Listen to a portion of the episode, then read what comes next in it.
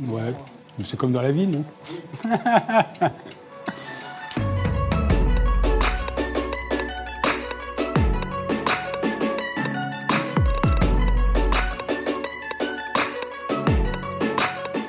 Ça dépend à qui vous posez la question.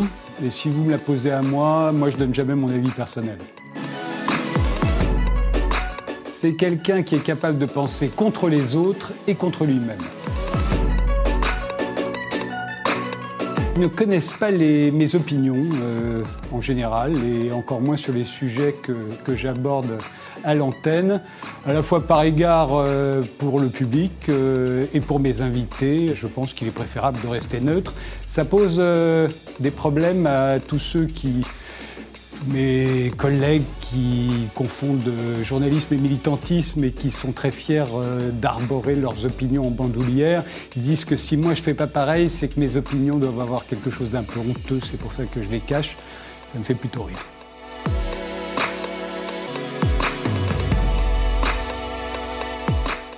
La censure, tout le monde parle de censure. Moi, j'ai jamais été censuré euh, sur le service public ou, que ce soit d'autres. Euh, je pense qu'il y a, comme partout, euh, de l'autocensure, du conformisme. Voilà, c'est assez répandu. je ne fais pas partie des gens qui pensent qu'il y a de la censure partout. Alors, les tabous, c'est autre chose. Les tabous, c'est nécessaire dans toute société. Donc, il y a des tabous. il y a des tabous partout. et c'est plutôt bien comme ça qu'il y ait des tabous. Et puis, il y a la loi la loi qui est au-dessus de tout ça, et c'est ça le plus important, moi, à mon avis. Il faut respecter la loi.